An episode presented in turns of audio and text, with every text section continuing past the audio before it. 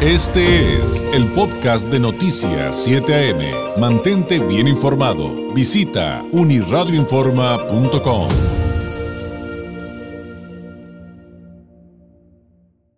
Efectivamente, llegó el momento del Migranálisis de Continente Móvil, este espacio donde convergen la migración y la comunicación con un enfoque científico, en esta ocasión con la doctora Lorena Mena Iturralde, directora y cofundadora de Continente Móvil, egresada del doctorado en Ciencias Sociales de El COLEF, candidata al Sistema Nacional de Investigadores, tutora de la maestría en Estudios de Migración Internacional, un posgrado en línea de El Colegio de la Frontera Norte, ha participado en proyectos de investigación sobre el tema migratorio en nuestra región, integrante del Colegio de Comunicólogos de Baja California, ejerció el periodismo durante una década. Lorena, ¿cómo estás? Muy buenos días.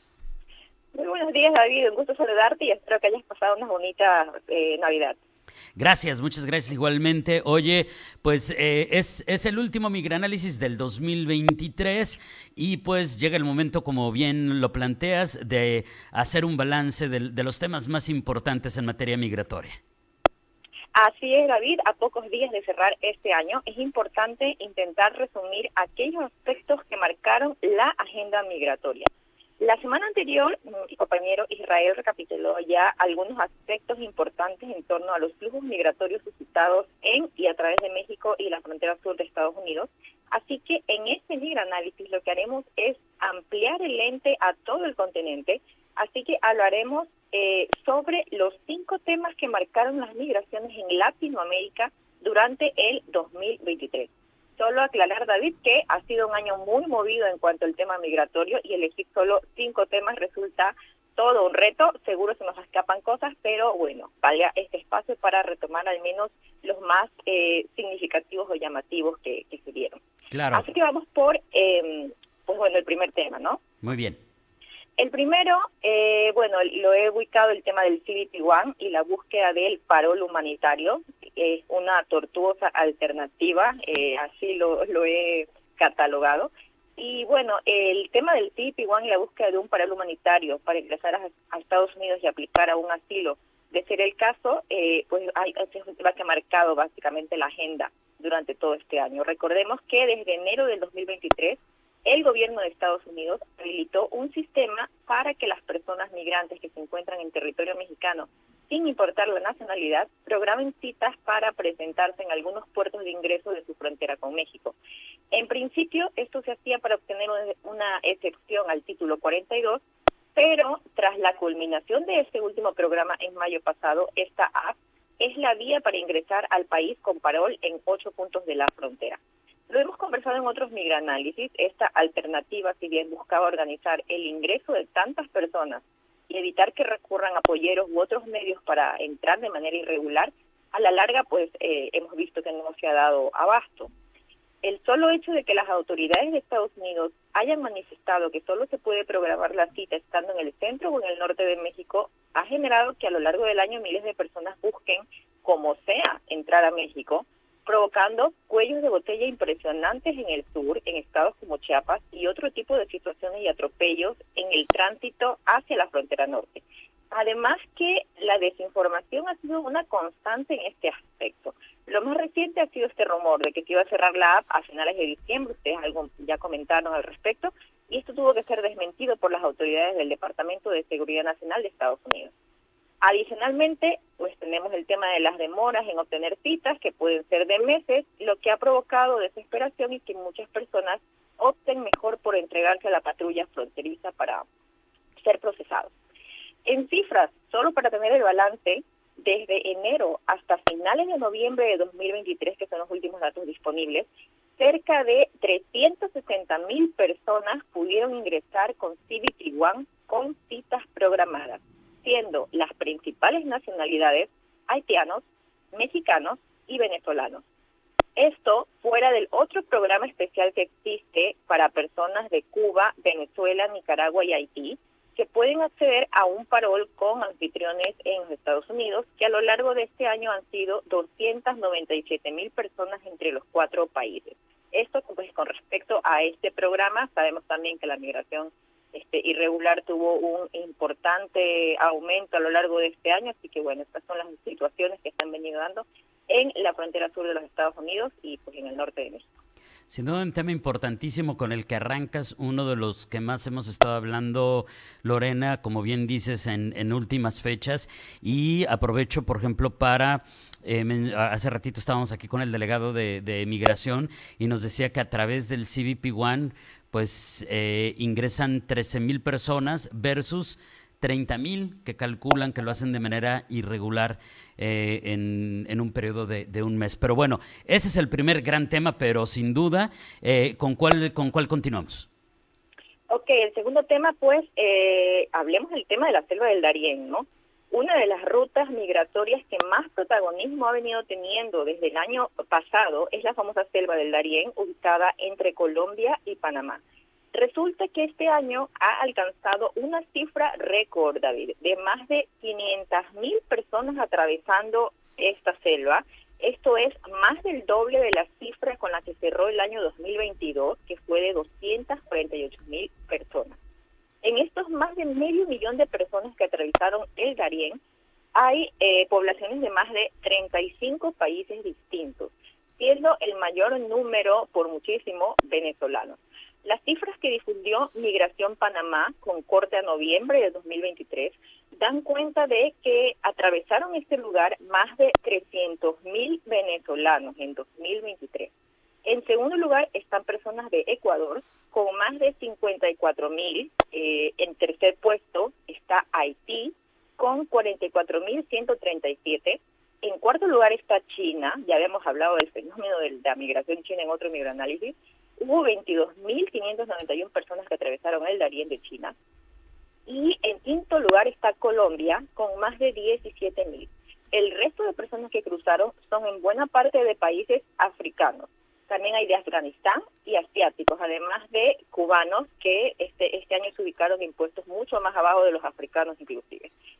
Algo preocupante es que de este medio millón de personas que cruzaron el Darién, hay más de 107 mil menores de edad.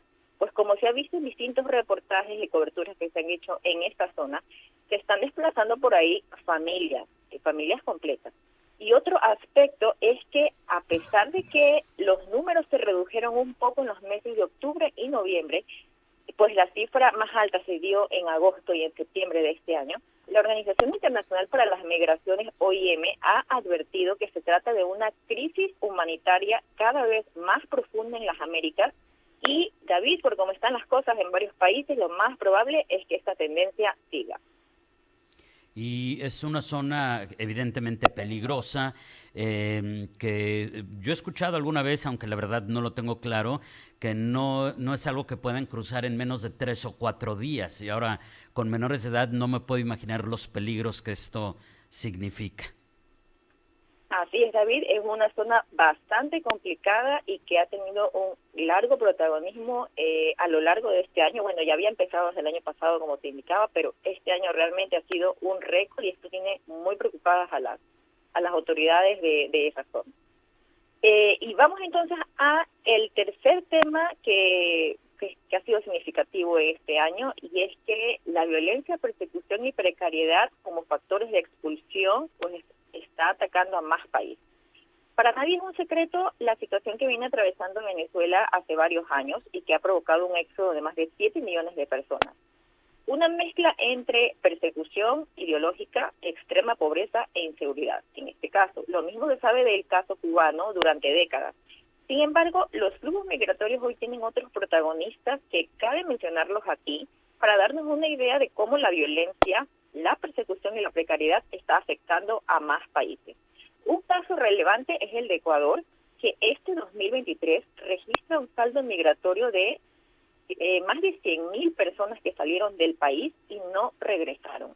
Este país a partir de la pandemia empeoró una situación económica que ya no venía bien y amplió el desempleo, a lo que además se juntó una espiral de corrupción y violencia a cargo de organizaciones criminales que buscan transportar droga a Estados Unidos y Europa. Hay pandillas locales que aparentemente han trabajado con cárteles mexicanos, también con grupos albaneses, y la población está siendo muy afectada por extorsiones y cientos de hechos violentos. Este año el más grave y que tuvo mucha repercusión en los medios internacionales fue el asesinato de un candidato a la presidencia de Ecuador De ahí que muchas personas de este país están optando por emigrar y de ahí los altos números también de cruces ecuatorianos por el Darién que decíamos en, el tema anterior, pues son la segunda nacionalidad que está cruzando por ahí e incluso también están llegando a la frontera con los Estados Unidos. Para darnos una idea, en el año 2022, Ecuador cerró con una tasa de homicidios de 25.9 por cada 100.000 personas, que ya era una cifra récord ese año. Pero este 2023 ya se habla de que va a cerrar el año con una tasa de 45 homicidios por cada 100.000 habitantes, con alrededor de 7.600 crímenes durante este año. Este en el caso de Ecuador. Otro caso es Nicaragua, que según cálculos del colectivo de derechos humanos Nicaragua Nunca Más, cerrará 2023 con una cifra récord de 804 mil desplazados por una crisis sociopolítica que viene arrastrando desde 2018 y que se traduce en el cierre de 56 espacios y medios de comunicación, la cancelación arbitraria de más de 3.500 organizaciones de la sociedad civil, así como detenciones arbitrarias, ataques a la Iglesia Católica y feligresía, entre otros actos que son factores determinantes del exilio de Nicaragua. Por otro lado, tenemos Haití, cuyos problemas económicos, catástrofes naturales y precariedad se vienen arrastrando por años. Nosotros conocemos bastante bien aquí en la zona lo que ha pasado con mucha gente de Haití pero eh, la violencia de pandillas ha ganado más terreno eh, desde el asesinato de su presidente, que ya, ya cumplió dos años, y desplazó a aproximadamente 200.000 personas y dejó un saldo de casi 4.000 asesinatos solo en este 2023. Como si fuera poco, la población se ve fuertemente afectada por las dificultades para acceder a alimentación. De hecho, el número de niños haitianos que sufren desnutrición severa aumentó un 30% según datos de Naciones Unidas. Así que esta inmigración seguirá teniendo asidero. Y otro caso relevante es el de Chile, que este año tomó algunas decisiones para frenar la llegada y la estancia de ciertos migrantes en ese país. En febrero el presidente de ese país ordenó militarizar su frontera norte, además que resolvió no impulsar ningún plan de regularización masiva de migrantes irregulares como sí había ocurrido antes en 2018 y en 2021 en otros gobiernos. También ordenó un empadronamiento de migrantes irregulares con sus registros biométricos, que no es garantía para que obtengan una residencia en Chile, eh, es simplemente registrarlos. Además que el clima de xenofobia en la sociedad pues ha provocado que muchos migrantes venezolanos y de otros países que estaban allí pues terminen saliendo. Esto por citar algunos hechos que presionan que los flujos migratorios hayan sido tan dinámicos en nuestro continente, David. Claro, y, bueno, es inevitable el siguiente punto que nos planteas, que, tiene que ver eh, en el y por cierto, otro de los temas que estamos tratando hace ratito, eh, el tema de las tragedias migrantes y, lo que viven todos los días, pues en sus trayectos los desplazados.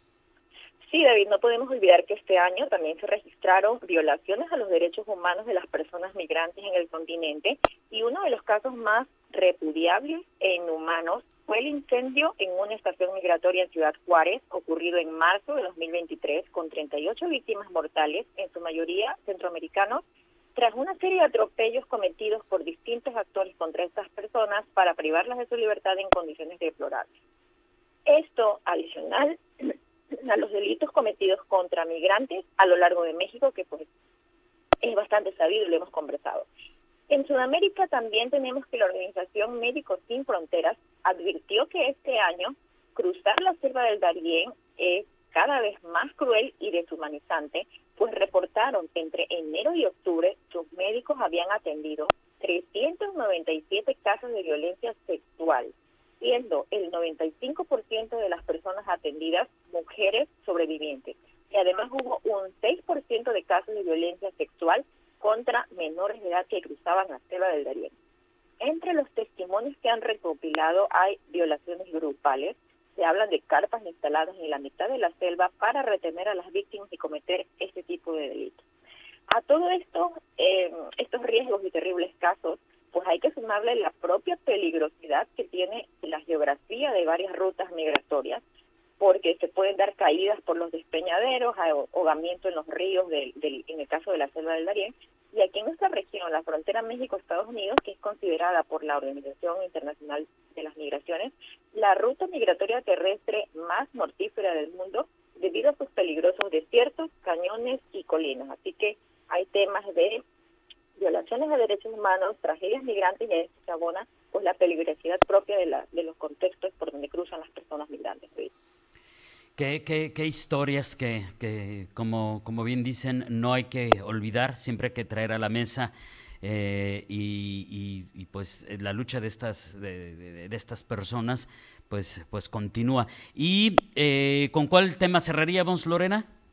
Sí, bueno, el crecimiento de las remesas. El quinto tema es netamente económico eh, uh -huh. y pues tenemos que conversar que según un informe del Banco Mundial que fue publicado hace poquitos días, la entrada de remesas aumentó este año en América Latina y el Caribe en un 8% con respecto al 2022 y alcanzó los 156 mil millones de dólares. Estados Unidos siguió siendo la principal fuente de remesas y los expertos consideran que la fortaleza del mercado laboral en la Unión Americana tuvo pues eh, impacto o repercutió eh, positivamente en los flujos de envío de dinero. Se prevé que las remesas hacia México, que es el mayor receptor de la región latinoamericana, aumenten un 9.7% en, en el año 2024 Además, el crecimiento de las remesas se estima en un 45% para Nicaragua, un 9% en Guatemala y un 7.5% en Colombia. Sin embargo, también se prevé que el crecimiento de las remesas en la región tendrá una desaceleración en el 2024, producto de una inflación mundial que se augura va a ocurrir, así como escasas perspectivas de crecimiento económico en los países desde los cuales se envían remesas haciendo que para los migrantes resulte un poco más complicado sostener los montos de los envíos que hacen hacia sus familias. Recordemos que los cinco países que más remesas recibieron en el año 2023 a nivel mundial son India con 125 mil millones de dólares, en segundo lugar está México con 67 mil millones de dólares, China con 50 mil millones, luego Filipinas con 40 mil millones y Egipto con 24 mil millones, para tener un poco del contexto, David. Qué, qué, cifras tan, eh, tan claras, digo, eh, fíjate que yo no tenía claro lo de, lo de India, pero sin duda interesante. Lorena, pues muchísimas gracias. Mensaje final, ¿con qué, ¿con qué cerramos la participación de este día? Que como al principio decíamos, pues es la última de este 2023. Así es, David. Pues eh, el panorama hace aún más sombrío si tenemos en cuenta que el próximo año México y Estados Unidos tienen elecciones presidenciales, así que es muy probable que el tema migratorio va a estar inmerso en las disputas políticas de ambos lados de la frontera y, por supuesto, les vamos a seguir la pista. Eh, pues solo agradecer por todos estos espacios que hemos tenido a lo largo del año en el Migranálisis, eh, muy contentos de poder haber contribuido a la comprensión de este fenómeno que tiene muchísimos temas de los cuales se puede hablar y bueno, eh, desearle a toda la audiencia que tengan un exitoso año 2024 y por supuesto estaremos compartiendo pues más Migranálisis en, en este espacio. Muchísimas gracias, David. Igualmente para ustedes en Continente Móvil, a ti Lorena, a Israel, muy feliz 2024. Un abrazo y seguimos pendientes. Gracias y mientras tanto, excelente miércoles. Buen día. Buen día, David. Excelente miércoles. Gracias, es la doctora Lorena Mena Iturralde con el Migranálisis de Continente Móvil de este miércoles. Este fue el podcast de Noticias 7am. Mantente bien informado. Visita unirradioinforma.com.